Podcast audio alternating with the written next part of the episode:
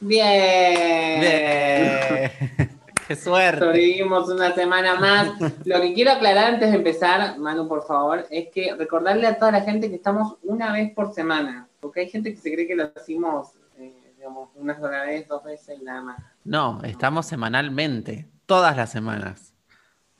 Y te traemos las mejores noticias y los análisis más profesionales y exhaustivos de la realidad. De la, claro, porque en- en Netflix y el pop, todo eso es la realidad. Bueno. La realidad. Chan, tarán, chan, chan, chan, chan, tararara. Eso la de gran hermano. Vamos, señor director, con, el, Con el con la con la- entrada. Bueno, mientras nos querés ir contando qué tenemos para el día de hoy. Bueno, para el día de hoy, eh, un poquito desordenada estoy, pero vamos a hablar de las noticias. Vamos a inaugurar una sección que tiene que ver con Netflix y las plataformas de streaming. Eh, vamos a hablar un poquito de, de lo que pasó esta semana. Ay, ¿Qué pasa? De lo que se pasó coló esta semana. tan vulgar. Muy, eh, no, bueno, después lo digo, que es lo que pasó, porque si no queda mal ahora. Y vamos a analizar el nuevo disco de Miley Cyrus, Plastic Hearts, bueno, ya vamos a hablar. Y Sí. eh, un poco de Mandalorian, segunda temporada, que, que es lo que está. Porque no hay muchas cosas que pasaron, básicamente. No, no pasó mucho esta semana, pero bueno, eh, qué sé yo. Eh, no sé con qué, no sé con qué querés empezar. ¿Querés Vamos empezar con una noticia sección. triste? ¿Querés empezar con...? No. ¿No? Vamos a inaugurar la sección. Bueno, inaugura la sección, dale. No, ¿querés- no, empecemos con la noticia triste porque, Así después pasamos a lo... claro, más allá de una noticia es como es algo que sabe todo el mundo ya. Sí, porque es un, fue, un, fue un suceso mundial. Sí. Básicamente la muerte de Diego Armando Maradona. Eh, es un futbolista argentino que justo nació en Lanús, que es el mismo lugar de donde yo vengo.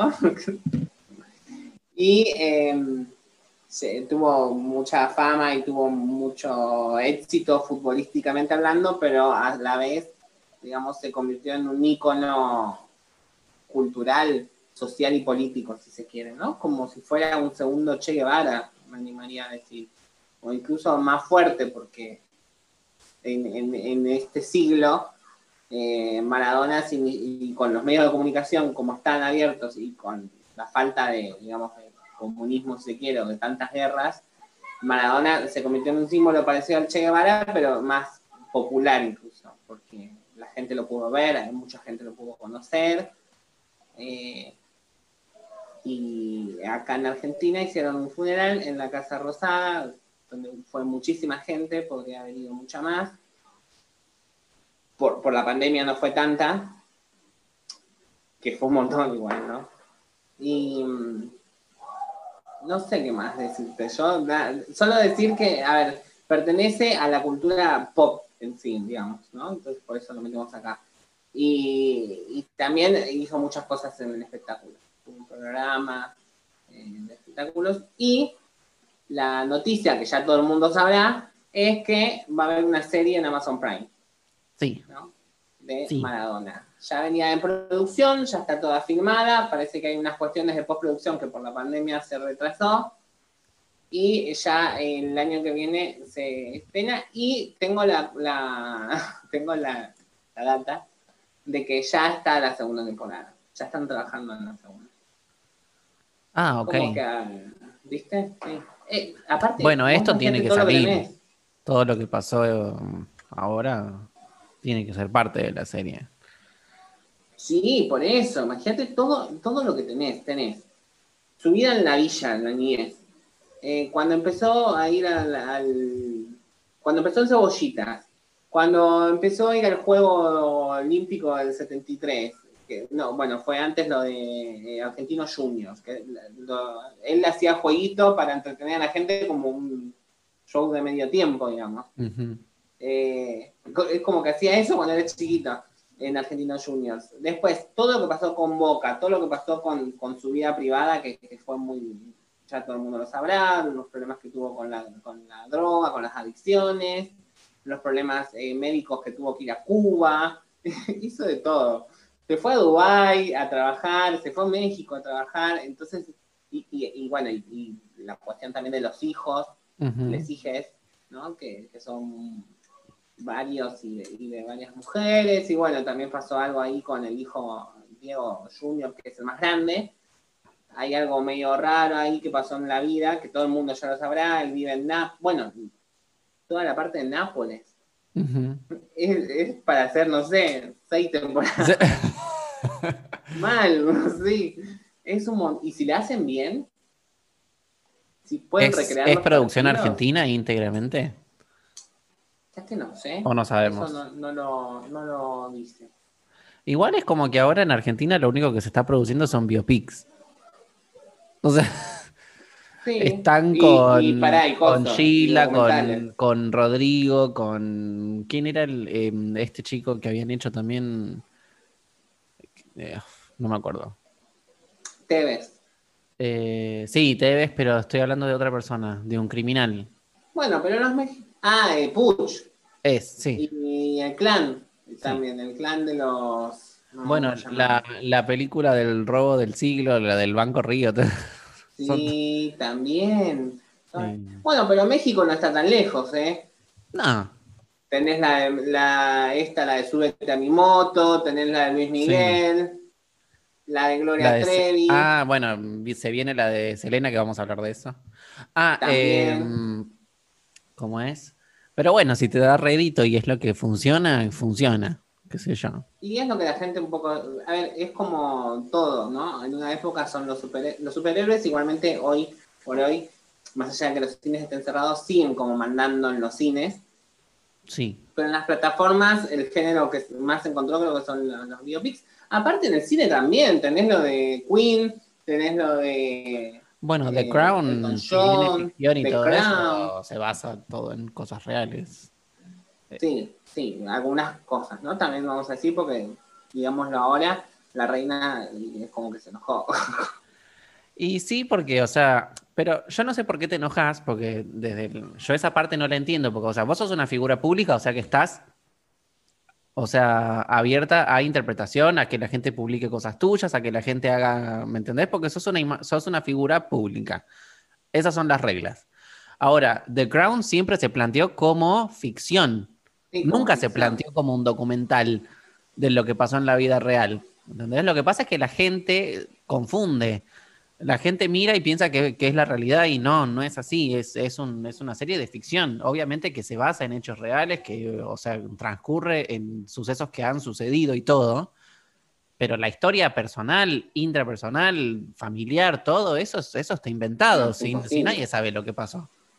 Bueno, el que está enojado es William, y aparte está enojado porque Harry y la, y la mujer que no me acuerdo cómo se llama. Megan.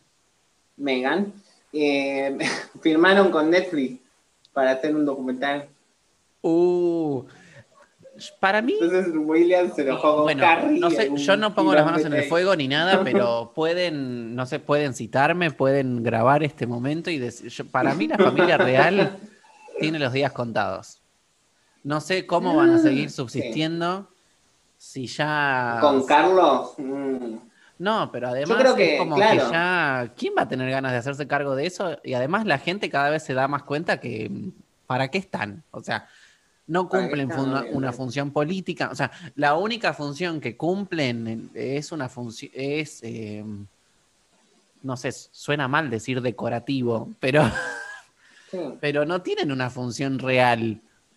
Bueno, la reina sí tiene funciones, digamos, es como que preside sobre el sobre el Parlamento y un montón de cosas que, bueno, quizá uno se olvida, pero yo no sé si después... Sí, mantiene la democracia, digamos. Claro, yo no sé si después las generaciones futuras querrán las generaciones futuras, digamos, de la, de la de la corona, digo, ¿no? Porque ya a Carlos se lo ve con cara de que no tiene ganas de hacer nada.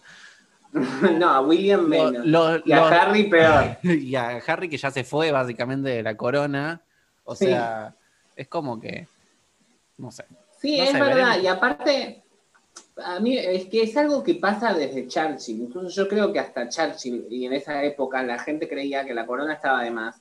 Pasa que vino Isabel y lo que trajo Isabel es carisma, muchísimo. Sí, carisma, trajo em, orden. eh, orden, estabilidad, porque vos pensás que es una mujer que está ahí desde, a- desde un poquito después de la Segunda Guerra Mundial. O sea, es un montón. No sé, yo creo que el, el, el 80% de la gente que está viva ahora eh, estuvo toda su vida con ella en la, Sí. o sea, con ella de reina. O sea, cosa Sí. que no pasa nunca. O sea, porque claro, los, en, una, en una democracia el presidente cambia cada cuatro años. En un, eh, ¿me entendés? ¿Qué sé yo? Los papas se mueren todo el tiempo. No, y eh, aparte los- en esa época había muchas más guerras antes de, de- de ella.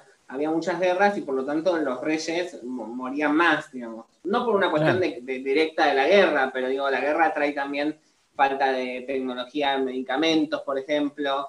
Sí, y además las plagas y todas esas cosas que uno se piensa que el coronavirus es algo novedoso. no sé, Las, las plagas Mm. son, o sea, históricamente, o sea, sucedieron pandemias y todo eso. Lo que pasa es que, bueno, ahora estamos más armados, eh, no sé, en cuanto a medicina, pero las pandemias siempre comunicación. sucedieron.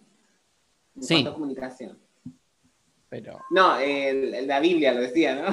hablando de, de Maradona, terminamos hablando de la Biblia, porque él es Dios, el Hijo de Dios. Eh, mucha, mucha gente lo, lo cree como el Mesías, y la verdad que bueno, pero ya eso es too much. O sea, está bien. Yo, yo, yo entiendo que, nada, yo no me quiero poner a nadie en contra, pero yo entiendo que sea vamos a ver, fanático del fútbol, que haya somos- Sí, pero bueno, Sí. tampoco, o sea, es, es, es un ser humano. O sea, yo estoy en contra de endiosar a la gente todo el tiempo. O sea, es un Ah, ser también, humano que vos sí eso le tenía, mal a él, sí. tenía mucho talento, obviamente, y eh, fue el mejor en lo que hizo. Pero tampoco es para decir, o sea, si vos sos fanático del fútbol, no podés endiosar y poner como. Además, lo que quiero decir que pasó en esto, en el velatorio ese fue un desastre. Fue un desastre. Y sí, que fue lo mismo que yo, no, no, este, no sé en qué, en, en qué programa lo vi, creo que en Bendita, de hecho. Porque viste que en un momento salieron a decir, como esto termina a las 16, porque terminaba a las 4 de la tarde, le fueron a decir a la gente, miren, ustedes no van a llegar a entrar, porque es físicamente imposible. O sea, hay, o sea, tenemos media hora y no van a entrar. ¿Qué hizo la gente? En vez de respetar a la familia, a la persona que dicen que es Dios según ellos, a, a la persona que más quieren, en vez de respetar eso y la memoria de una persona que se acaba de morir, ¿qué fueron? Fueron a tomar la casa rosada, o sea, cualquier cosa. tampoco- tampoco- Cual- se metieron adentro. Se metieron adentro Sí, y empezaron, Diego, Diego.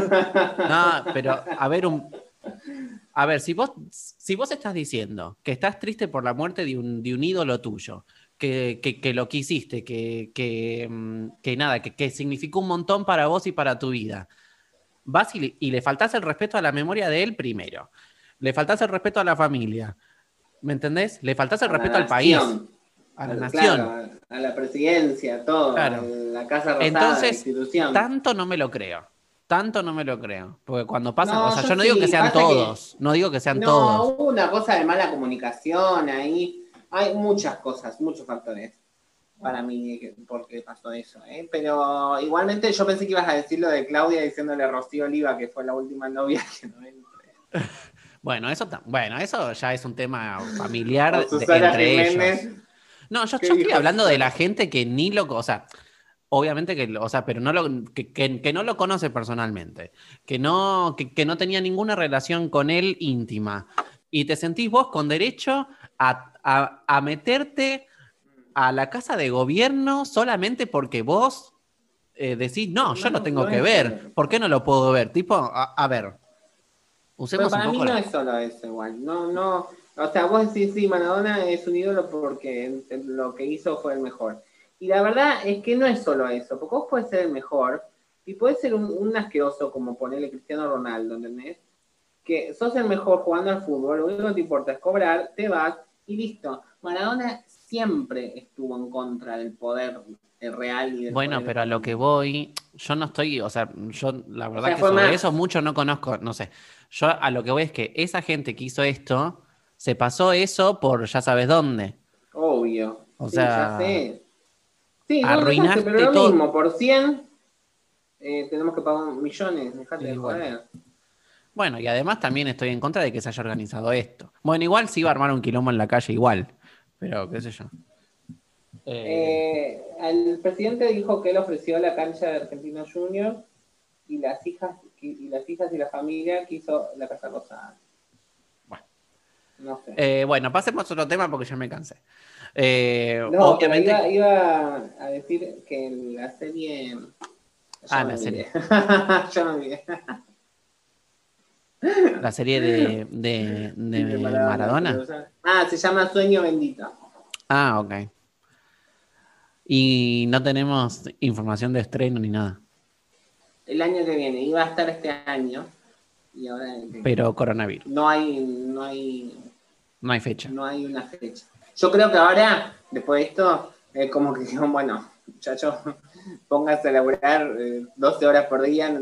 Ah. La van a querer estrenar ahora, ya. Y, Y sí, porque está ahí fresquito todo el tema. Es como que. digamos lo de Naomi Campbell. Ah, bueno, Naomi Campbell tuiteó. Un montón de gente tuiteó de, de todo el mundo. Pero Naomi Campbell me sorprendió bastante. Sí. Eh, Bueno. que estuvo contigo. Bueno, no quiero inventar. si no inventemos historias de. Igual no es difícil. Ah. Eh, sí, tampoco es algo imposible. Claro.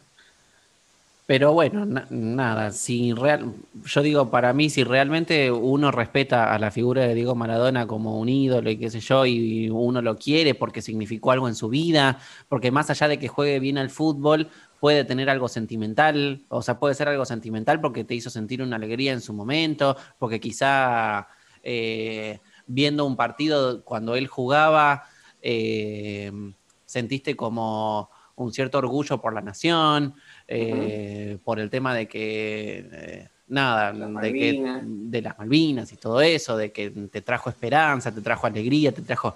Me parece que eso está perfecto. Lo que, lo que me parece, no sé, re mm, hipócrita y poco no sé.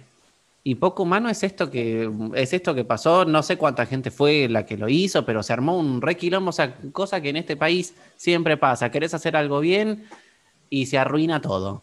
Porque bueno, es así. pero viste cómo, es, es- es- cómo son esas cosas, ¿no? Nosotros decimos en este país que hacer algo bien, se arruina todo, y en París ahora están quemando, eh, digamos, colectivos públicos y todo por una protesta. digamos. Es, es como algo del ser humano, sí.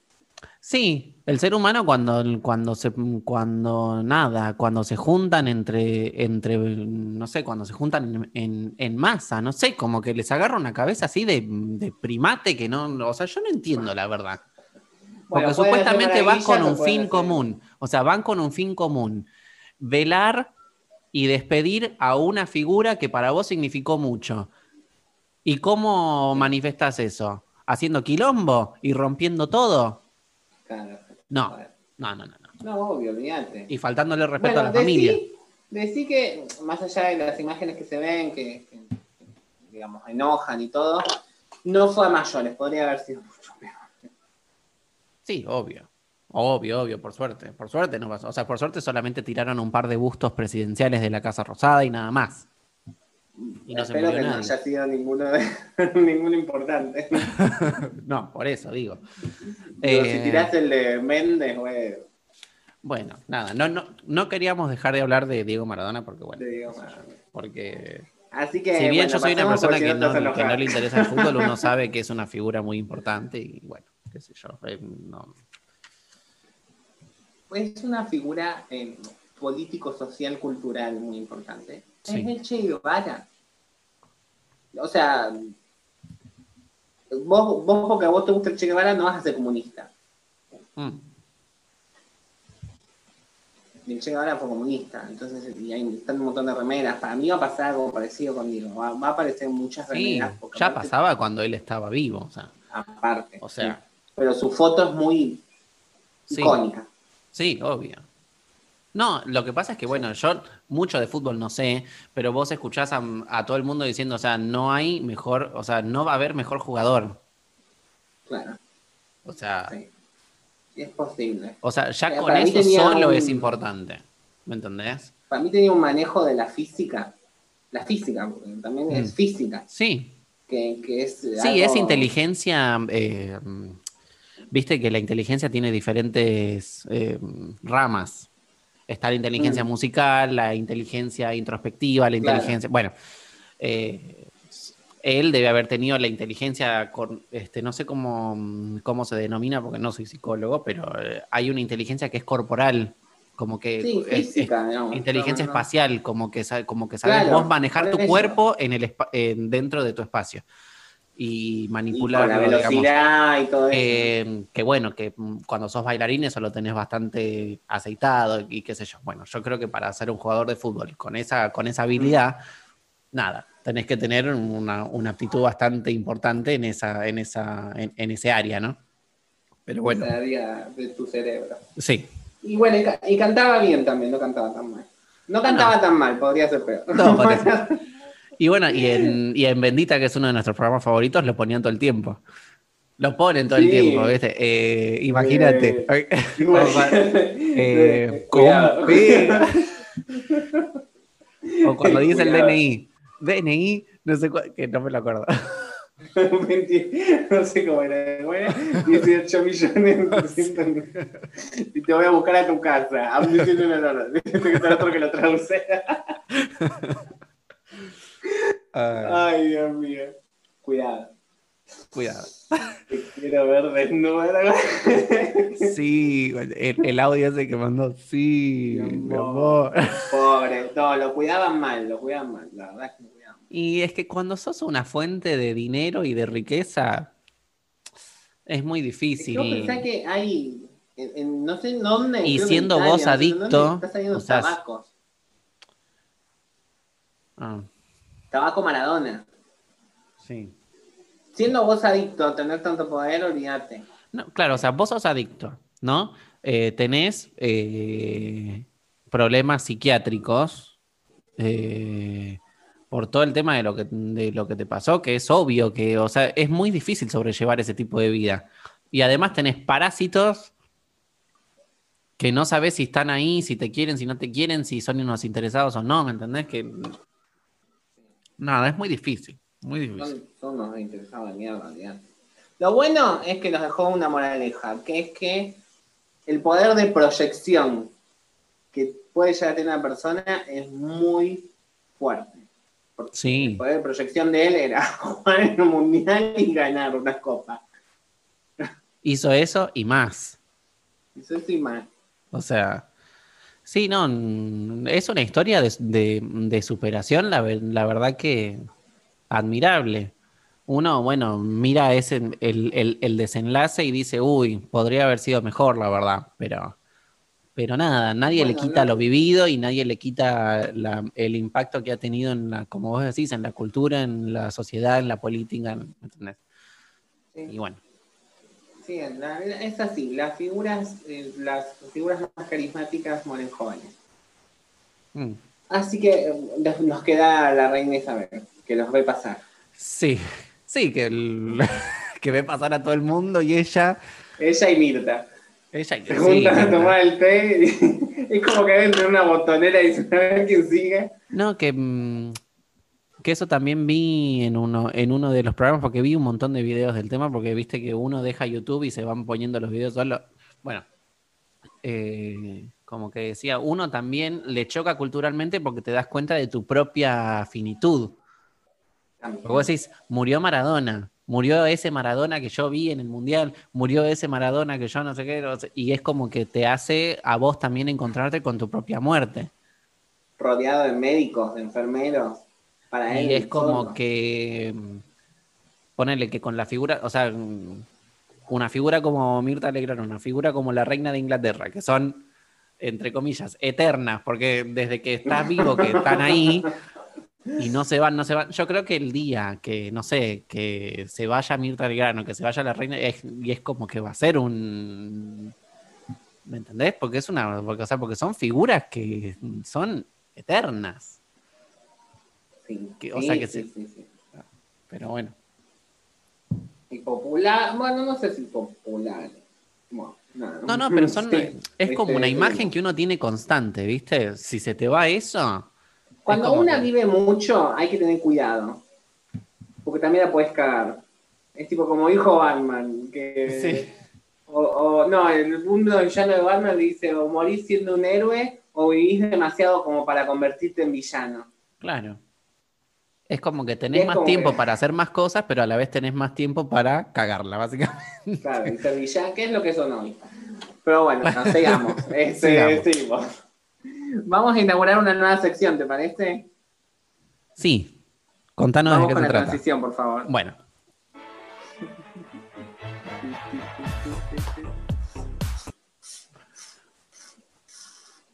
Rain on me. Esta sección se va a llamar, porque lo determino yo ahora, Polémicos Estrenos. Ah. Ah, Ah. como si fueran polémicos. No, no son polémicos, pero porque son nuestros. y Porque los son- claro. nosotros. Y son los que, re- los que nos llaman la atención a nosotros, porque es nuestro ¿De qué son? Son de las plataformas de streaming, de Netflix, eh, Amazon Prime y eh, Disney Plus. Por ahora, esas que son las que están en Latinoamérica Sí, y a las que tenemos acceso, porque parece que esto también es una información que la tiro ahora. Parece que viene HBO Max. ajá. O sea, más cosas para gastar HBO plata y pagar. Claro, sí, no sé. Y en HBO Max está la veneno. Sí. Bueno, Bueno, y después también tenés Apple TV. claro, pero eso, eso, no, eso no, no pinta internacionalmente. Es como que Apple nunca pudo darle bien a lo internacional. Digo, más allá que en Argentina, que no sé, admiramos al iPhone como si fuera. Sí, el iPhone pareciera que fuera, no sé, el, la, no sé, la tierra prometida, ¿viste? Si no tenés un iPhone es como, no, no llegaste a ser humano, persona. No te Y a mí me realizas. parece un teléfono de mierda, personalmente, ¿no? Pero digo. No sé, es un objeto, mm, chicos, o sea, ¿qué quieren que les diga? Sí, o sea, y tiene competencia, ¿no? Y la competencia también va a tratar de pasarlo, ¿no? Eh, con los píxeles y todo eso, es una máquina que tiene píxeles, que tiene Sí, boludeces, encima podés conseguir que- una máquina con similar, eh, o sea, un aparato con, con similares funciones, similares, todo, hasta mejores, por la mitad del precio, chicos. Déjenme de joder. Sí. Por eso yo creo que Apple TV. mm, hay una cosa de, de Bueno, la sí, de pero tiene de contenido. Sí, no sé. Igualmente siempre va a estar el torrent. Ah. Alguno va a caer. Hulu va a caer. Y para mí Apple Igual Hulu es de Disney, no, no va a caer. sí, Si caes, se va como a morfizar con Disney Plus. Tengo una noticia sobre eso. Bueno, Pero te la voy bueno vamos a los estrenos porque si no nos vamos por las ramas. Sí. Vamos primero con Netflix, ¿te parece? Decime Sí. vos qué es lo que más esperás. Yo te digo, Netflix es la plataforma que más títulos tiene que me llamaron la atención. A mí también. Eh, porque ya venía desde mucho tiempo, como, eh, sabiendo que iban a haber estrenos, que de los que ya hablamos, de hecho. Está The Prom, Sí. que obviamente Que se estrena el 11 de diciembre. el 11 de diciembre, que es un musical. Dirigido por. Ryan Murphy. Muy bien. Y con las actuaciones No, con las actrices de... estelares de Meryl Streep, Nicole Kidman. Nada, es un. Es, o sea, si no, hay que ver eso. O sea, hay que verlo. No hay otra. Bueno, Claro, nosotros que somos fans de los musicales, miramos High School Musical, no vamos a ver eso. no, y encima está Meryl Streep. La dirige Ryan Ah, Murphy. No, no, no, no. Tremendo, va a ser No, no. Bueno, eso, eso ya es obvio. Tenemos Christmas on the Square, por supuesto, con la, con la gran Dolly Parton. on On the Square. Square. ¿Cuándo se Eh, estrena? No sé cuándo se estrena. Pero tiene que ser para, para seguramente la semana de Navidad, seguro. Bueno, Información desinformada. información desinformada. No, se estrena en diciembre, chicos. Si, les interesa. Polémica. Sí. Eh, ah, bueno, y después eh, tenemos la, mm, la serie de Selena El 4 de diciembre, atención. y tenemos La Madre del Blues, que es Ah, eh, también, la, la última película eh, de Chadwick eh, Boseman, que, que también falleció recientemente. Eh, El 18 y- de diciembre. sí, y eh, bueno, Viola Davis, que es increíble, increíble Siempre, en todo lo que eh, hace. en todo lo que hace. Así que nada, esos son los que me llamaron la atención de Netflix específicamente. Bueno, coincidimos en tres. Yo agregué tres más, pero una es una comedia que se llama Cambio de Papeles, que es una película que me pareció interesante. Hay una actriz que ahora mismo no me acuerdo el nombre, eh, información desinformada, pero es conocida en el tema de la comedia y, y está bueno, no, no es tan sexista como otras comedias donde quizás eh, la, la protagonista sea una mujer. Eh, el 16 de diciembre se estrena esta película que es original de Netflix y después hay dos películas más que ya se conocen pero se van a estrenar en Netflix una es Mad Max la cuarta con Julio Ah. ¿vos la viste? No. Primero de diciembre, mirala, primero de diciembre Mad Max eh, Fury Road Eh, mirala porque es muy feminista esa película me encanta el feminismo que tiene la construcción de- del personaje de Charlize Theron una locura y el 15 de diciembre se estrena eh, Liga de la Justicia, y con esto lo que quiero decir es que parece como que Warner quiere que la Liga de la Justicia esté en todos lados, porque ya está en Amazon Prime, para que la gente la vea y el año que viene todo el mundo eh, pague HBO Max para ver la nueva Liga de la Justicia que se va a estrenar, que es la, la, la, la versión de. Así que es como una estrategia para mí que tiene Warner de que todo el mundo vea la Liga de la Justicia Así se quedan para después enganchados. vender suscripciones. Claro. Que va a ser algo donde la gente, la verdad, yo HBO Max, si me decís Liga de la Justicia, yo lo pongo por el Día de la Justicia. O sea, y, y es algo que engancha, digamos, que, que- que te trae suscriptores. Mm. Así que, bueno, eso es todo de Netflix. Pero es bastante. Pero ¿no? bueno, viene con, viene con todo Netflix. Sí. No se está dejando amedrentar por estas nuevas, por estas nuevas plataformitas que se quieren hacer la. Lo, lo, ay, estrenamos en Latinoamérica y después están tres horas diciendo, no, pasa que en México todavía no son. A mí no a mí qué me importa. ¿Para mí qué me O pasa? sea, si acá son las 12, ponémelo. Claro. Y es más, ahora, ahora vamos a hablar de Disney, ¿eh? porque tengo largo entendido para. Vamos con Amazon, que es un poco más Amazon, corto. me llamó la atención solo un título: ¿Cuál? El Cid. Ah, a mí no. Pero ¿de qué, se, ¿de qué se trata más o menos? Y yo me imagino que debe ser como una vuelta de tuerca a la historia del Cid campeador. Sí, ¿no? Como una ¿Es historia modernista. ¿Mm? Eh, para mí es española porque está el actor este de mm, que sale en Elite y sale en La Casa de Papel. No, ¿cómo se llama? La, es la del robo del banco. La casa de... Sí, La Casa de Papel. sí, ¿Lo, lo dije bien? sí. Ah, sí, bueno, que sale también ahí. roban la casa de la moneda, digamos. Sí, sí, sí. Eh, que no la vi, perdón. Eh, No pero, pero sí, ese, como es ese mismo actor, dije, bueno, es, es, es española. Además, la historia del Cid. Sí. claro. Pero bueno, igual Amazon no tenía mucho para ofrecer por lo que vi, y fue lo que más me llamó la atención. Che, pará, y esto, eh, ¿sabes cuándo se estrena más o menos? El Cid, Yo tenía acá, sí. no, pero lo podemos buscar.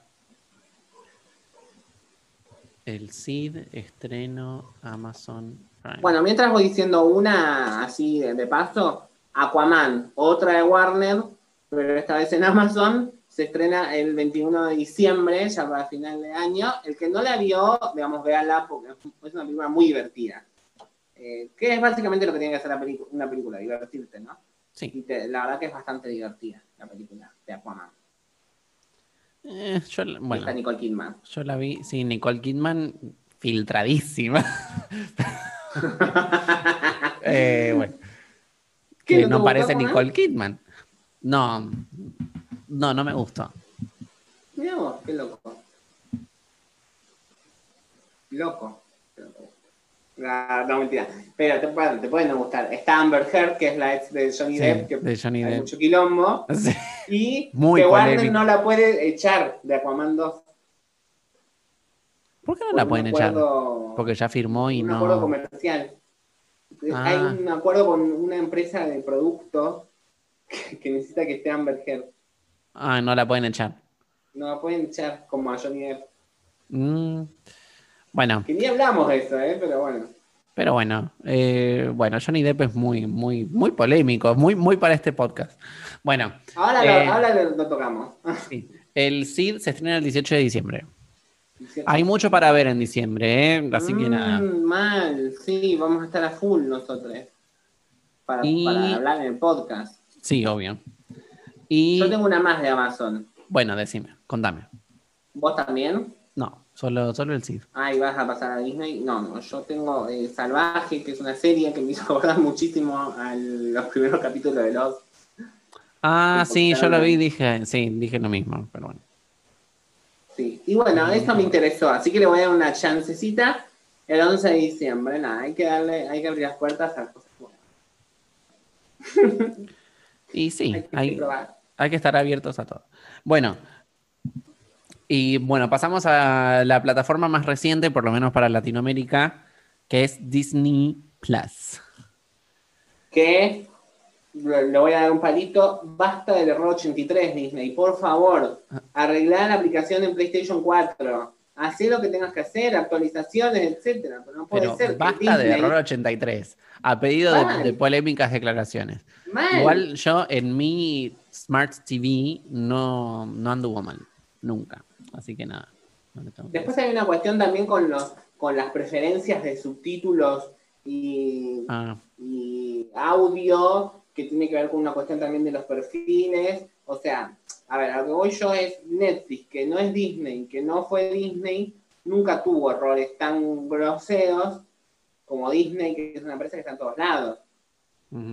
No, y además Disney viene con la plataforma, o sea, si bien llegó a Latinoamérica este mes, la, la plataforma está hace más de un año Sí. en otros lugares del mundo. Pero bueno, como es Disney, dicen, la gente lo va a comprar porque somos Disney. Oh, Pero bueno. Obvio, eso, lo, lo- lo único que me da paja desinstalar la aplicación y volver a instalarla cada vez que la tengo que ver. Bueno, eso es un temita para que vean los, los ejecutivos Error de, Di- 83. de Disney. El error 83. Eh, ¿Probaste Bueno, así que- con borrar caché y...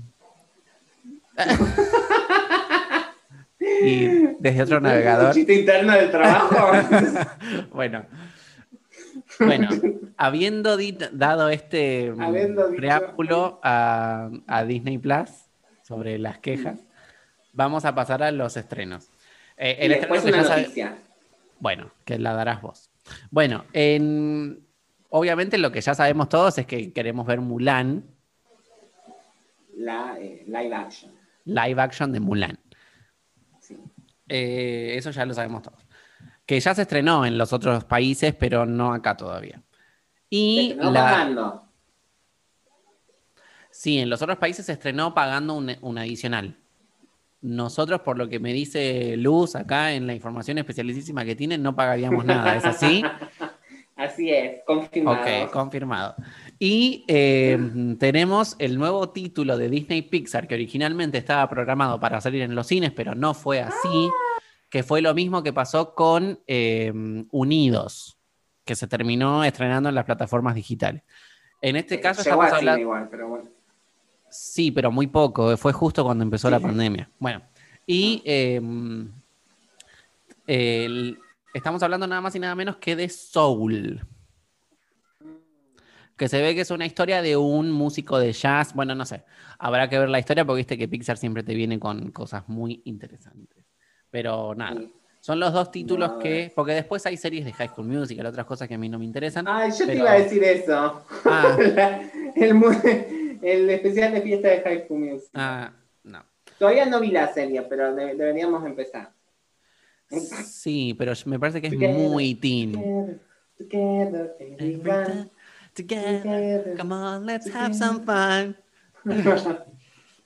Here we are, special in our own way. We've arrived because we stuck together. Eh, you are the music in me. ¿Qué me pasa? You are the music in me. You are the music in me. Basta. Se vienen los Simpsons, temporada 31. el 18 de diciembre. ¿Mm? Mm, mm. Y eh, algo muy importante que ahora voy a hablar un poquito, el final de Mandalorian es también el 18 de diciembre. Ah, Mandalorian bueno, se yo- ah, bueno, sí, tenés razón lo de, lo de Mandalorian. Y em, quiero decir que Disney Plus es la plataforma que tiene las películas para Navidad y todo esto que estamos entrando en diciembre. Las películas de Mi Pobre Angelito, eh, Santa Cláusula, eh, Milagro en la calle 34, todas las películas clásicas esas de, Dis- de Navidad sí. están en Disney. Así Grinch. que el El Grinch. Grinch también. Y, y Coso, la de Jack, la de Tim Burton, que es buenísimo. Ah, bueno, sí, clásico, clásico navideño. Falta Batman Returns, que también es Navidad, pero bueno, nada, te la dejo pasar. Pero bueno, para los nostálgicos, para, para los nostálgicos que nos gustan esas películas, está todo ahí, la verdad. Tienen todo. Todo. Todo. Y la noticia es que mucha gente, incluso yo estoy en la radio Alexis Puig, que es un periodista de espectáculos muy reconocido y muy especializado, y como que le llegaban muchas consultas de Disney, de Disney Plus por el tema de la cuestión de adultes. A ver, todo bien, pero poneme Deadpool, poneme Logan, ¿entendés? Eh, Mm. Cosa que ahí a Disney le está faltando. Y Disney, creo que con la llegada a Latinoamérica, porque en Estados Unidos, esto hay que decirlo, hay como una tradición de cuidado a los a las niñas y lo que ven muy fuerte. Y en Latinoamérica, no. La verdad es esta. Te dice, o sea, es para mayores de 16. Si vos dejás que un menor de 16 mire esa película, es como que legalmente en Latinoamérica está aceptado. En Estados Unidos no. No. Eh, digamos, el padre no puede decidir eso, lo decide el Estado, si puede ver o no la película. Es más estricto. Entonces, Disney cuando llegó a Latinoamérica me parece que se encontró con, con esas quejas, con muchas quejas sobre ese. Y ya se venía encontrando con quejas en, en Estados Unidos también, porque tampoco es que son todos niños los que tienen Disney Plus. Y No, van a pero bueno, ahí ya entra también una- un tema de responsabilidad parental, me parece.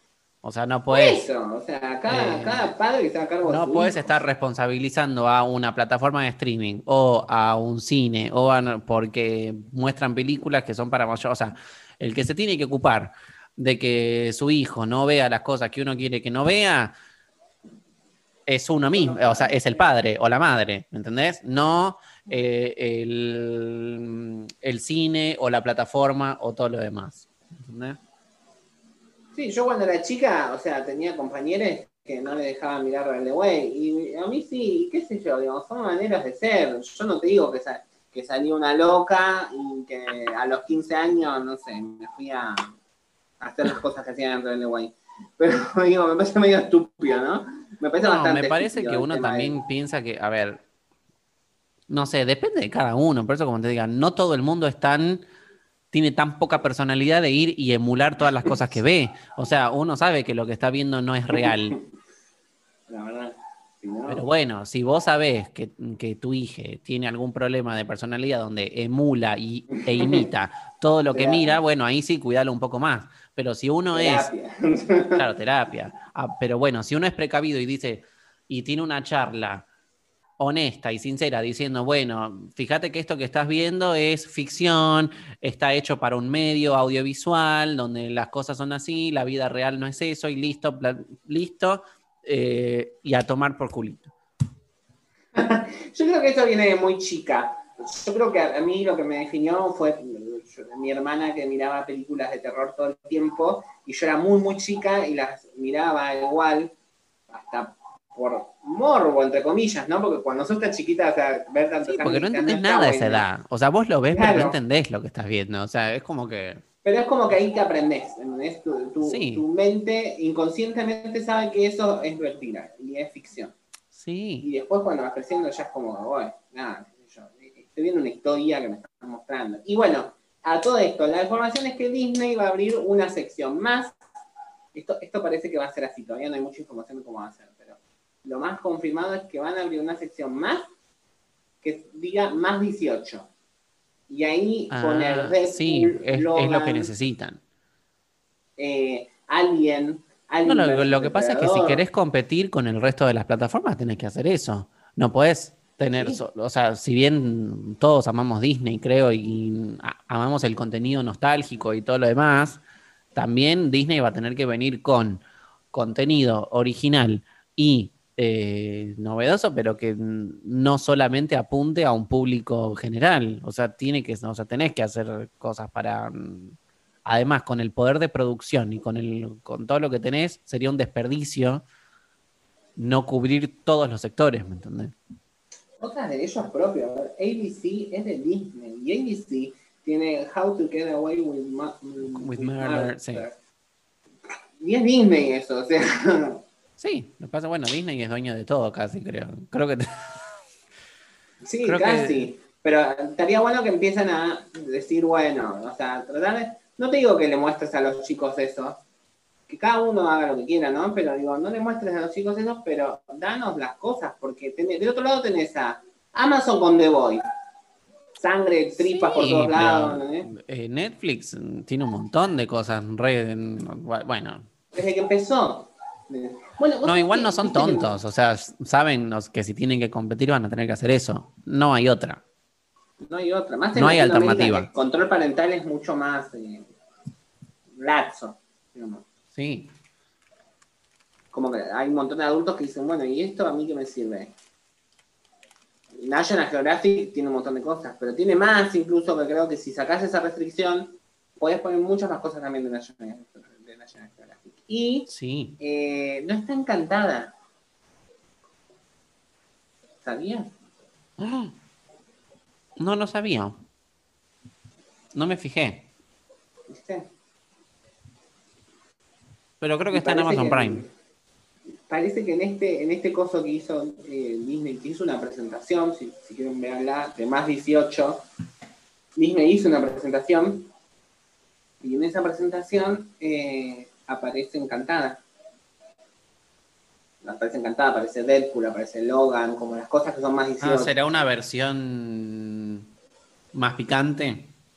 No sé qué tiene de picante Encantada. No tiene nada de picante. Pero yo digo, ¿será, será como que van a editar un. No, no, no, no, no sé. No, creo, no, yo no, creo. No. Eh, no, pedo. Así que bueno, pasemos. Bueno. Pasemos a otra cosa que ya, mm, listo, ya dijimos todo lo que nos interesa y nada, Disney Plus, cuando puedan mirar todos estos temitas de lo que acabamos de hablar, genial. Eh, quiero pasar a la transición porque tenemos que hablar de uno de los mejores discos del año. Ah, yo quería hablar un poco de Mandalorian, ¿te acordás? Ah, bueno, habla de Mandalorian, si estamos dentro de Disney. Pero ¿sabes qué lo hablo acá? Lo digo acá. Bueno, eh, ya terminé la primera de Mandalorian y ya estoy viendo la segunda, estoy al día con Mandalorian. Y lo que quiero decir es que a toda la gente que le interesa el mundo de Star Wars, eh, Mandalorian no para de ser perfecto, es como que cada capítulo se supera. Y arregla un montón de cagadas que se mandaron otros con Star Wars. Porque Star Wars es una saga que tiene muchas cagadones incluso por el mismo George Lucas, que te mandó un par de cagadas. Es como que Mandalorian está eh, arreglando todo. Es como, no sé, es como un técnico que viene a arreglarte todo. sí. Electricista, plomero, gasista, todo. Te deja la casa a 10 puntos. y eh, esta segunda temporada tiene mucha conexión, y esto también va como recomendación, con la serie animada Clone Wars, que es una serie animada que empezó en el 2008 y recién este año en Disney Plus está terminando con la temporada 7 y eh, la serie Rebels, que es otra serie animada. No quiero adelantar más nada porque ya sería como spoiler, pero eh, están arreglando muchas cosas, incluso cosas de la última trilogía, que es una de las más criticadas. Eh, a ver, Bryce Dallas Howard vuelve a filmar. Hay, ya son un equipo de, Son siete que filman, digamos, que dirigen, que son bastante reconocibles. Hay uno, eh, bueno, uno es el responsable de las series animadas. Uno de los directores es el responsable de las series animadas de Clone Wars y de Rebels. O sea, que tiene un reconocimiento sobre el mundo de Star Wars. Y eh, hay mucha. Mm, lo que estoy viendo yo, es muy western, Mandalorian, y hay mucho también del cine de samurai. Más que nada cuando... Ah. Bueno, eso está en Star Wars en general. Star Wars en general está muy basado en el cine de samurai. por las peleas con las Por las secuencias de. Sí. Sí, Sí, esas sí. peleas, digamos, los planos esos son muy del cine de samurái, del cine samurái, te digo, que, que es contemporáneo al western americano, ¿no? Eh, Es Sí. Estoy hablando de, claro, de películas viejas. que- que- Y la música, una locura. Eh, aparte, John Favreau, no sé si lo dije en el podcast anterior, pero lo voy a repetir, el libro de la selva, el Rey León y Sí, Iron director Man. del. Sí. Sí, sí, lo hablamos. Nada, es como que se va a quedar con Disney, me parece, porque eh, lo está manejando demasiado bien a, a todo lo que es eh, Mandalorian.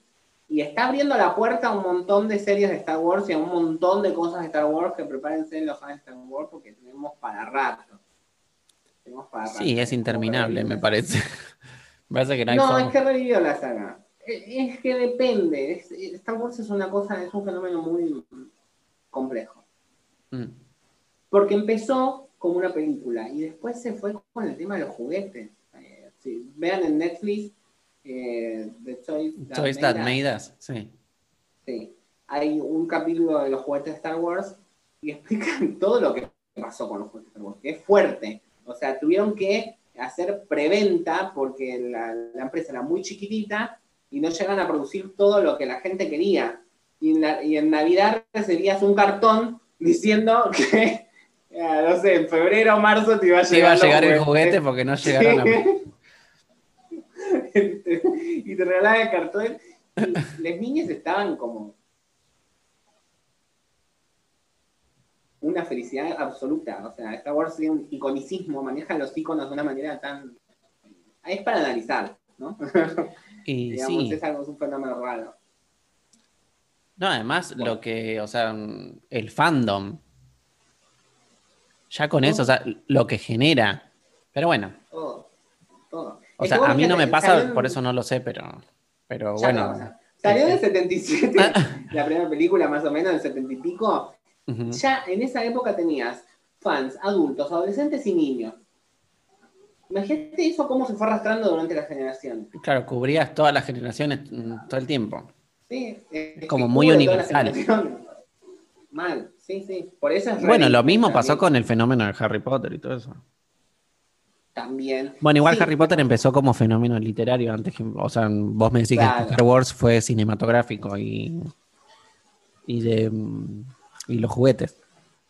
Y juguetes, sí. Hay una cosa ahí del icono bastante fuerte. Es verdad. Y después vino lo literario, ¿no? Porque digo, Star Wars no, no Sí. escapa a ningún medio. No, obvio que no. Van a aprovechar cualquier cosa que. Sí. Es la gallina de los juegos de oro. Claro, lo metes en cualquier lado, funciona. Sí, sí, sí, sí, sí. Así que, bueno, vamos con Bueno, ahora sí. Es tiempo de hablar de de los mejores discos del año. Vamos con la transición, por favor.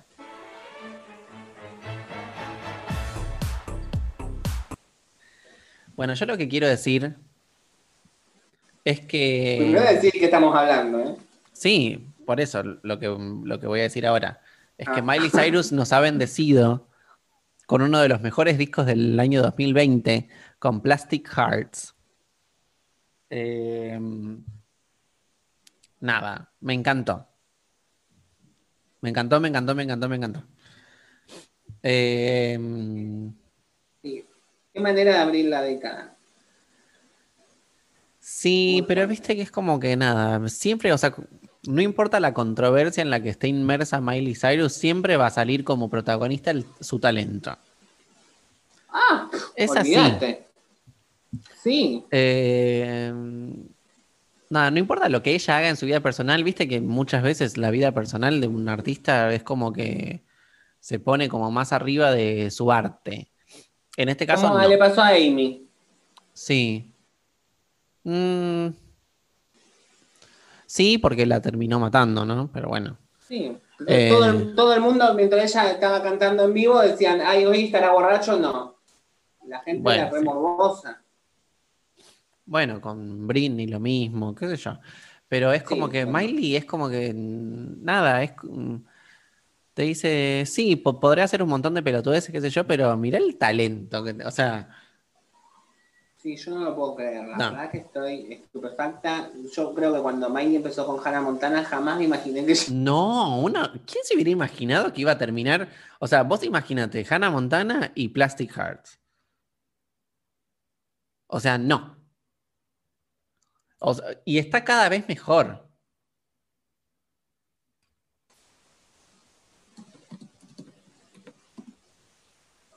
Y está cada vez mejor. Está cada vez mejor, sí. Escúchame, pero la cuestión, a ver, lo que tiene Miley, lo que yo tengo que decir es que para mí se confirma lo que yo vengo sospechando, que es que Miley es una de las artistas que más las podemos comparar quizás con Madonna, por un tema de la reinvención dentro del pop, ¿no? Entonces tenés un disco como Bangers que toca sonidos urbanos, digamos, eh, twerk, power ballads muy eh, mid tempo, etcétera, y de repente te vas con un disco country con muy, Younger muy claro, y, y Younger Now es cortito, ¿entendés? Como más tranquilo, guitarrita. Claro, como que bajó un par de cambios. Y ahora. Claro, por acá es como se, enchufó al 320, le dio con todo, no sé, es una locura. No, la verdad que es increíble. Yo tengo que decir una cosa que no sé si va a ser muy, muy polémico, pero bueno, para eso están acá. Ah. Eh, la, a ver, la única canción que yo puedo decir mm, no me convence mucho es, es, la canción con Dula Pip. yo mientras escuchaba el disco decía, eh, yo casi estaba buscando alguna canción que no me guste. Porque no, o sea, no digo que sea una mala canción, pero es como que me parece la, peorcita del disco, me parece que es la de Condula Pip, cuando tendría que ser al revés. A mí me tiene... Sí, pero a mí me tiene, igual la tengo en la cabeza, ¿eh? Sí, pero es como que tiene que generar, o sea, la, claramente le eligieron como segundo single solamente porque está Dula Pip. No porque sea una de las mejores canciones, porque para elegir canciones como single tenés un montón que son mucho mejores que Prisoner. Yo digo, bueno, yo lo comparo con Cromática. Ponele que, o sea, Rain on Me. One. No, pero yo digo, Rain on Me, que es el feature con Ariana Grande, que vendría a ser como algo similar, que uno busca que si es un feature, que sea, claro, que sea explosivo, digamos, que sea, y está muy bien elegido como segundo single porque realmente es una de las mejores canciones, Rain on Me. ¿Entendés? Bueno, pero en ambos casos, fíjate que las dos llevaron a la artista invitada a su terreno. Como que no se dejaron caer. Por y ahí quizás está el tema, ¿no? Bueno, tiene linda voz. Le falta, le falta la rebeldía que tiene Miley. ¿Vos viste el, el este, me hiciste acordar cuando dijiste, tiene linda voz? me hiciste acordar, ¿viste ese video de Aretha Franklin cuando le empiezan a preguntar de otros artistas? Que le dicen, no. a ver, si yo te digo Adele, y ella dice, Adele, buena cantante, eh, buen, una, eh, Alicia Keys, eh, dice young performer, good producer, como diciendo es una buena productora y es una... Taylor Swift, y le dicen Taylor Swift, tiene hermosos vestidos, se pone lindos vestidos. y después le dicen Nicki Minaj. Mm, Nicki Minaj. Paso. o sea, pero me encantó lo de, lo de, lo de Taylor Swift que dice eh, nice gowns, beautiful gowns. Bueno, antes de escuchar folklore lo habrá dicho. Eh, sí, bueno, igual no lo puede escuchar porque no está. Pero. Ah, ¿no está? ¿Ya murió? Sí. Bueno, basta, basta. Bueno, no, acordar No centremos la atención en mi boludez. No, no, En mi estupidez y mi ignorancia. Escucha. Bueno, y, ah, y, otra cosa que quería comentar sobre el disco. Cuando escuchas Midnight Sky en contexto, eleva aún más Midnight Sky. Porque cuando, cuando Miley sacó Midnight Sky, que ya lo dije como cinco veces, yo dije, esta es una. Nada, es sublime. Es excelente la canción. Y cuando la escuchas en el contexto del disco, es aún mejor. Sí, representa un montón el disco. Es increíble. Sí, el, el- sí, el primer single fue como muy loco, muy bien elegido. Hay que decir que el disco eh, tiene muchas reminiscencias del rock de los 70, Sí. 80 y 90. Es muy rock pop Sí, disco. más 80 te diría. Más 80, sí, pero bueno, tiene unas, unas Sí, cositas. tiene los de, 90 que ahora tiene de todo. No, tiene de todo, tiene de todo. Tiene Em, todo. Tiene, eh, tipo, remite a Guns N' Roses en algunos momentos. Mm. Eh, bueno, ni hablar remite a, a quienes invita también. O sea, en este disco tenés invitada a eh, Joan. Joan. Joan Jett. Joan, Joan Jett. sí, Billy que es la Idol. de, de su princess. Joan Jett es, sí. em, Que es la que canta I Love Rock and Roll. Es la que hizo I Love Rock and Roll. no, de Supremes es em, Diana Ross, eso es otra cosa. Ay, Eh, no, tiene otro nombre. No, eh, acá dice que Joan Jett and the Black Hearts No. y The Runaways. The Runaways. Ahí está. Bueno, parecido. De Supremes. Encima Supremes es nada que ver, tipo, es... Y Billy Idol, Billy Idol es como una locura, Mm. ¿entendés? Porque es como una le- leyenda viviente en el sentido de que es de la época de David Bowie, de Prince, que ya está muerto. Sí. Y, y No, además Y está buenísima esa canción. Ah, ya vamos a hablar de esa canción. Pero y aparte está invitada a Stevie Nicks, la de Fleetwood Mac. sí, que es un en el remix de Midnight Sky, porque bueno, ya hablamos de esto, Midnight Sky samplea una de las canciones de, Mm. de Stevie Nicks que es Edge of Seventeen, y el remix se llama Edge of Midnight, como que mezcla los dos títulos y encima mezcla eh, los estribillos de las dos canciones. Sí.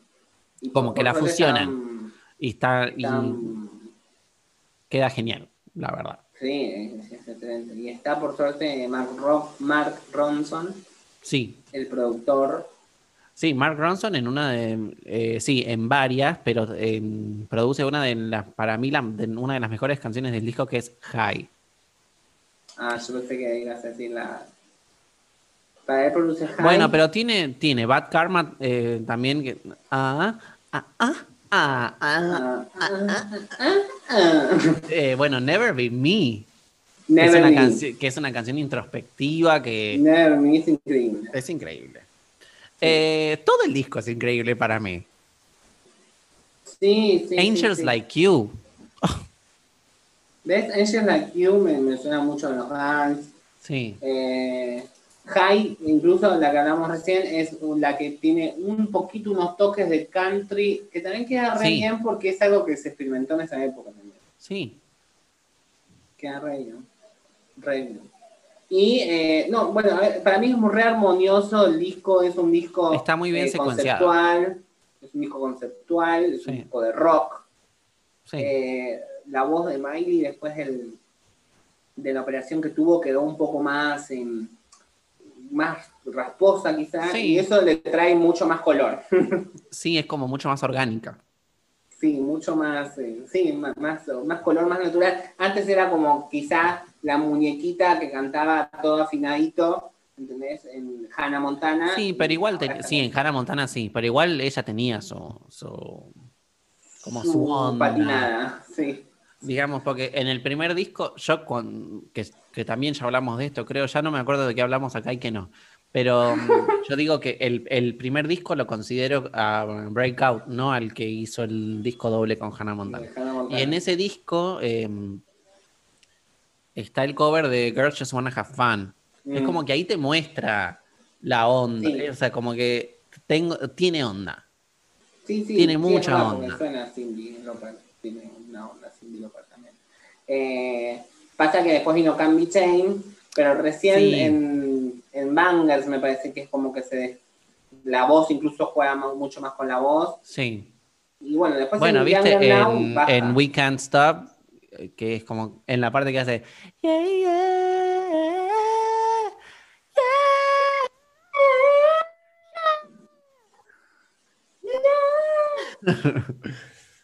And we can't stop. And we won't stop. Es más, me la, me- me la imagino en el tour cantando We, We Can't Stop. ¿Vos la fuiste a ver cuando vino acá? No, Ah, yo tampoco. pero me la imagino cantando en la versión rock, y eso sí lo quiero ver. Uy, sí, obvio. Eso va a estar re bueno. Yo digo, bueno, si hay un vinilo para comprar de los discos de este año, Claro. este es el vinilo para comprar. Sí, mal. Eh, re conviene Es un disco que hay que tener en vinilo. Y otra cosa que quería destacar del disco es que las letras y la- las canciones, o sea, el contenido de las canciones me parece muy original. Es algo Sí. que no se toca muy fácilmente, porque ella es una persona que, eh, digamos, asume lo que es y quién es, y en lo que cree y en lo que no cree. Entonces, Sí, está asume su, quizás Su frialdad. No sé cómo. su.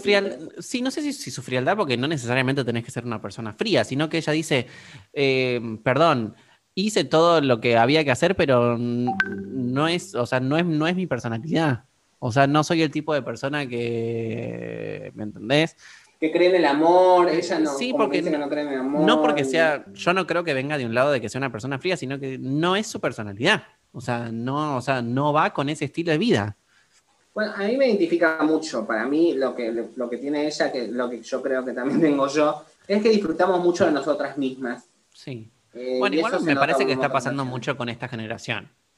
Más Sí. de lo que, o sea, lo que pasa es que como, que se está saliendo un poco de ese esquema de sociedad y de vida que venimos teniendo, o sea, porque si bien es una sociedad, entre comillas, no, igual no es una sociedad mucho más abierta, porque yo creo que cada vez estamos involucionando más, pero me parece que esta nueva generación es como que Las ya se, millennials. Sí, como que ya se viene con esta idea de, sí, el- la construcción del amor es distinta, no tiene la misma visión, la construcción de familia es distinta, ¿me entendés? O sea, ya eso de que tenés que hacer esto para lograr esto y hacer, y Mm.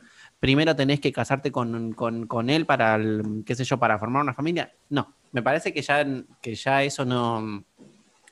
Y ella lo dice muy, muy claramente, o sea, no, si estás buscando estabilidad, esa no soy yo, si estás buscando, Claro. ¿me entendés? No. Pero no Sí. por un tema de que, o sea, está siendo honesta, que me parece lo más eh, valorable, Sí, o sea, porque prefiero que me lo digas antes de que Claro. eh, finjas ser otra cosa, que es lo que hace la mayoría de la gente, o sea, fingen hacer una cosa cuando en realidad son otra. ¿Entendés? Y ella está diciendo, no, yo no voy a fingir. O sea, bueno, eh, gimme, gimme what I want, que dice, o sea, yo quiero sexo. Nada más, si no me lo podés Bueno, dar, me y en Angels, misma. en Angels Like You va por el mismo, por la, como por la misma. Claro. Los Ángeles, Los como, Ángeles vos, como vos no. no pueden volar en el No pertenecen en el- claro. infierno, en el infierno como yo. Claro. Ah, no. Re lindo eso, me encanta. Sí. Bueno, hablemos de las canciones nuestras favoritas, de nuestros top. ¿Hiciste el top? No hice un top, pero te lo puedo decir. Bueno, dilo. Te lo digo. Es. Voy en orden según el tracklist. En realidad me gustan todas las canciones, pero voy a hacer el highlight, obviamente, ¿no? Angels Dale, ponelo, pelotudo. Dale, ponelo. Cómete la maldita naranja. Bueno, eh, Angels Like You. Mm, Midnight Sky, por supuesto. High, por supuesto. Never Be Me y Golden G-String. Por no decir todo el disco. Re bien, sí, no, todo el disco. La verdad que sí, es todo el disco lo que, lo que está para elegir. Yo tengo mi top 5 propio armado. Uno, el top, el 5, el puesto número 5, yo se lo daría a Midnight Sky, porque ya lo escuché bastante, digamos, y representa mucho al disco. Entonces me parece que no puede dejar de estar en mis favoritos. No, obvio. Pero la temática o las letras que me conmueven son las que le siguen, digamos. Hay otras que me conmueven más. Tipo, en el cuarto lugar puse a Bad Karma. Eh, Ah, ah, ah. sí, por esas cosas, por esas cosas que tiene de, de- de experimentar, de, Sí. de, mm, Joan le trae mucho mucha melancolía rockera a la canción. Sí. Es como que es una voz antigua, antigua, es una voz de unas décadas atrás. y Sí. que no es muy normal escuchar en el mainstream hoy por hoy. Entonces te, trae esa cosa exótica, y me parece re exótica la canción, Bad Karma, una de las más exóticas del disco, que, es una de las más diferentes, por lo tanto es una de las que menos le gustan a los demás, pero a mí eso me encanta de Bad, Después está Never Be Me. Me he puesto el número 3, yo puse Never Me porque Never Me es es la balada del disco, es un baladonzazo. Un baladoncio, un baladón. Un baladón, ¿eh? es tremenda, cuando dice I'll never be me. Dice que fue con Fire. No, una locura. Es una locura, me encanta y es una de las únicas que, que me conmueve así como queriendo llorar, no sé, algo así. Mm. Y después en la segunda. A mí, me, pasó eso con, perdón que te interrumpa, con, Golden G-String. Ah, bueno, sí, es verdad, te había pasado eso en la primera escucha. Sí, que, no parece por el título, ¿viste? Como el título que como que te sugiere una cosa. Pero. Tenías razón cuando leímos el coso, que es una de las más interesantes para escuchar. Sí. Sí, una de las que más esperamos porque es como rarísimo lo que, lo que habla. No, no, no, nada que ver con No te esperás la temática del, o sea, del, la, dirección de la, del tema por el título, digamos. Y eh, está, les aviso, en la página oficial de Miley Cyrus vende la tanga de vende un golden G-string, sí. Es una tanga de hilo dorado, divina, hermosa, y tiene strass. Bueno, y en el segundo lugar puse a Nightcrawling. Ah, mira. Sí, es una de mis favoritas. Sí, porque te gusta la collaboration. Mucho. Me, me, recuerda, me recuerda a Billy Idol, me recuerda a Aerosmith, me recuerda mm. a los Guns, eh, o sea, a una cuestión más desatada, es un rock más desatado. Eh, la música, aparte está tan bien producido todo el disco. O sea, todo se escucha tan bien. No, es que es excelente. Es una locura. Es, excelente. la verdad que es excelente. Y, me da intriga el puesto número uno. Hate Me. Hate me. hate me. Sí. O sea, la única que, con la que coincidimos es eh, Never Be Me. Ah, no, y Midnight Sky. Sí, después viste. Pero, eh, Porque el disco es muy bueno, quizás, no, sé. Que fue lo que yo dije, o sea, digo, para por no decir todo el disco, te digo estas cinco, pero. Sí, yo también. Ya te digo todo el disco. Pero sí, Hate Me. Hate Me, sí. Me encanta y me reidentifica también con esa cuestión de que en, un momento de, mi vida, quizás ahora no tanto, la gente me criticaba mucho por lo que hacía o por lo que no hacía. Incluso hoy también la familia, ¿no? Odiame, hagan lo que quieran. Y claro, es como Jamie dice, bueno, cuando me muera vas a dejar de odiarme. Y es más, acá es cuando siento que a Miley eh, sí le importa. Mm. O sea, como Madonna, a Madonna también le pasó y Madonna hizo John of Arc en Red Heart, que también habla sobre este tema, que como que, o sea, está bien, no, no me voy a dejar llevar mi vida según lo que dicen los demás, pero en un punto duele. Sí, Sí, no está tan eh, bueno ir contra la corriente todo el tiempo y que te estén, ¿me entendés? Claro, y que la corriente sea una sola y que lo aceptado sea uno solo y por eso vas en contra. Porque claro, vas en contra de la corriente no por, no, no por un tema de, sol, de pura rebeldía nada más, sino por un tema de ser honesto con vos mismo y de decir, o sea, no, no me va esta vida, puedo ir por otra y no necesariamente eso va a destruir tu visión de la vida. O sea, vos podés tener tu visión, yo tengo la mía. ¿Entendés? Es así. Eso es lo que tiene Mikey, es honesta. Incluso con el EP anterior que sacó con Mother's Daughter y Al y Catchy Tube. sí. Uh, uh, uh, uh, uh, uh, Ah, sí, con Miley Cyrus.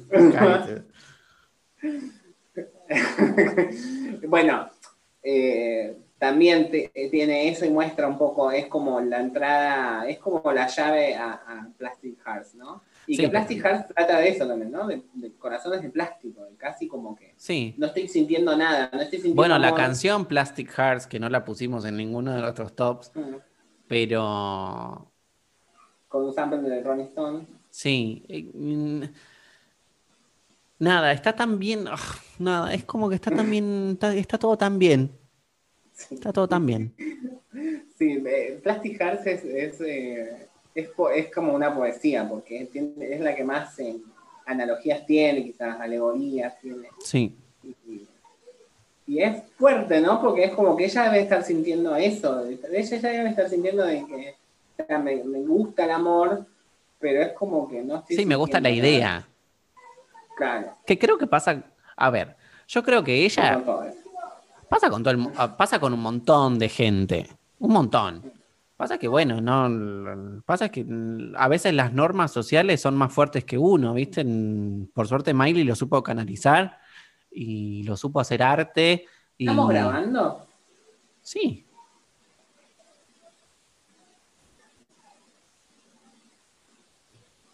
¿Cómo que no?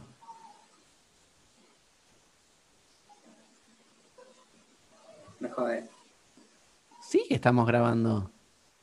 ¿Por qué me Yo no interrumpís? veo que estamos grabando. No, porque lo estoy grabando yo. ¡Ay, qué, qué, susto! Eh, Dios mío. Ya me, ya me olvidé de lo que estaba diciendo. Ah, bueno, que lo supo canalizar y que lo- y, y eso. Que hacer arte, Que, sí. que también es un talento. Shakira, Lady Gaga, Madonna, es como que eh, cuando tienen que vomitar la mierda, cuando la hacen en un disco es eh, grandioso, como lo es eh, eh, ¿Dónde están los ladrones? como Sí. lo es eh, American Life, como lo es eh, Cromática y como lo es Plastic Hearts. Digamos. Es como el vómito normalizado. Y se nota mucho, no digo se nota mucho, digo, eso en el buen sentido, ¿no? En- es que eh, evolucionó tanto Sí, que ya es honesta hasta consigo misma. Sí. Y ya empieza a ser una especie de eh, Taylor. Taylor también es muy honesta consigo misma, más allá de las diferencias. Sí. Eh, que Taylor en el nuevo documental que no hablamos, porque no lo vimos, en el nuevo concierto, Sí, no, porque me aburrí. dice ella que la discográfica le dice, o sea, sé lo que quieras, nosotros debemos apoyar en lo que digas. Bueno, también porque es Taylor Me Swift. parece que es lo que... Claro, pero me parece que Miley está yendo a esa... Sí, Miley momento. está como en ese nivel también. Hacé lo que se te cante, mamita. o sea, Claro, no, no sé si en un momento dejó de estar en ese nivel. ¿eh? En un momento como que dijeron con Miley y Ángel Deadfest, eh, es como que Mm. dijeron, no, este, este disco es demasiado raro. claro, sacalo por vos. SoundCloud si querés. Claro, que Claro. fue lo que hizo. ¿Qué fue lo que hizo? Y que lo hizo ella. y bueno, ¿ves? Ahí no la, no la apoyó la discográfica. No. Está bien, después, eh, obvio, está, está en ese, está en ese estado y está muy evolucionada y como digo, me remite muchísimo a Madonna el tema de la reinvención Mm, y el tema de la polémica también, ¿no? Porque Miley es muy polémica. Sí. Sí, pero polémica. A ver, Miley es polémica porque la gente no se banca que haga lo que se le cante. Es así. Obvio, sí. Ni hablar, pero lo mismo pasó con Madonna. Sí. ¿entendés? Bueno, Madonna igual era un poco más provocadora. Yo no sé si Miley es tan provocadora. O sea, fue provocadora en el, en el, en el tiempo de Bangers y eso sí, fue provocadora. Pero ahora no. Ahora es, o sea, por ¿Qué sé solo hacer Prisoner tampoco es tan. O sea, o sea, Ah, bueno, el video de Prisoner. Sí. Eh, pero bueno, ya está. Que haga A ver, la gente que se preocupa por esto, o sea, deja vivir a la gente y viví tu No, a vida. mí me y- encanta que sea provocadora, ¿eh? A mí me Sí. encantan las provocadoras. Sí, cuando provocas con conciencia. Eso está bueno. Sí, sí, sí, sí. Bueno, otra de las cosas que casi me olvidó, que Hate Me también me hizo acordar a, a Amy, a Mm. Amy Winehouse, ¿no? Como diciendo, claro, ahora que estoy muerta, soy, Claro, ahora mi mamá. Soy una artista del carajo y antes como, bueno, está borracha, a ver cómo, a ver qué nota va a desafinar hoy. Mm. Ella desafinaba una nota, en toda una cosa, ¿no? Pero estaba la gente así maldita, que miraba el morbo, que la miraba ahí. Sí, la- no solo la gente, sino también la, el- la prensa y todo eso, que es, sacan bien, rédito sí. con todo eso. Porque quizá la gente no es para tanto. O sea, la gente también forma mucha opinión en base a lo que ve en las redes y todo eso. Porque hay gente con muy poca personalidad, vamos a decirlo. Un montón, un montón. Y a esa gente le recomendamos que escuche Plastic Hearts. Plastic Hearts. Y Que se deleiten los oídos. Porque ya está terminando el año Más Sí. o- este, diciembre va a ser muy movido. en- en Muy. nuestro- en nuestro podcast. Muy movido. Se vienen muchísimas cosas. Y se viene el conteo de los mejores discos del año, de los cuales eh, Plastic Hearts parece que Va a estar. Te lo digo desde Ah, ya, lo adelanto desde ya. bastante. Sí. Entonces, eh, estén listes y síganos escuchando. Todas las semanas, recuerden, estamos. Síganos Sí. en Instagram, polémicas declaraciones. Eh, y bueno, eso es todo por mi parte. Eso es todo. Bueno, mientras la música nos, nos despide, quiero recordarles que nada, que nos sigan en Instagram. Arre que decía lo mismo que. no querés recomendar nada, yo recomiendo un montón de cosas. Eh, no, Plastic Hearts es la recomendación de la semana oficial de Polémicas Declaraciones. Listo, es así. Nos vemos la semana que viene. ¡Chao! Chao. Bing, bing, bing,